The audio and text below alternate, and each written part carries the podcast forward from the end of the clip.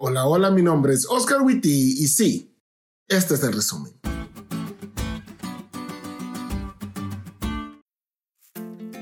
Feliz sábado amigos. Estamos muy contentos de que el sábado haya llegado ya.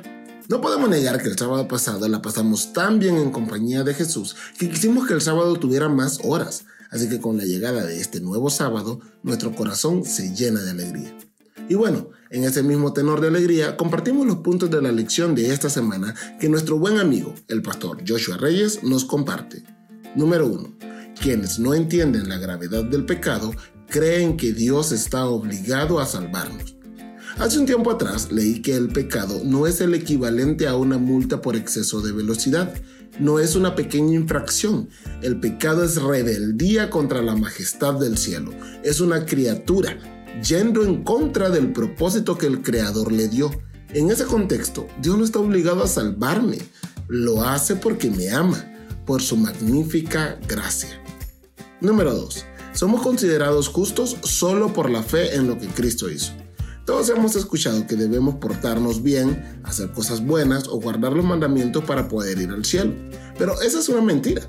Todo plan de salvación humano que descansa en la suficiencia propia está destinado al fracaso. No me voy a salvar por lo que yo hago, me voy a salvar por lo que Jesús hizo. No te justifican tus actos, sino tu fe en los actos de Jesús.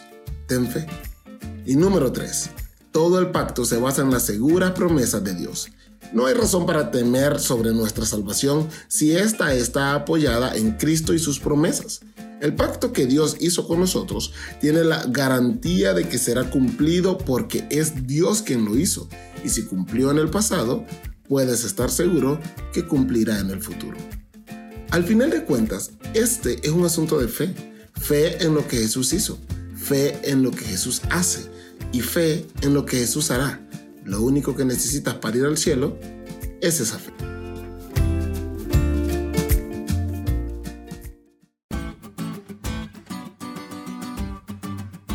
¿Te diste cuenta lo cool que estuvo la lección? No te olvides de estudiarla y compartir este podcast con todos tus amigos. Es todo por hoy, pero mañana tendremos otra oportunidad de estudiar juntos.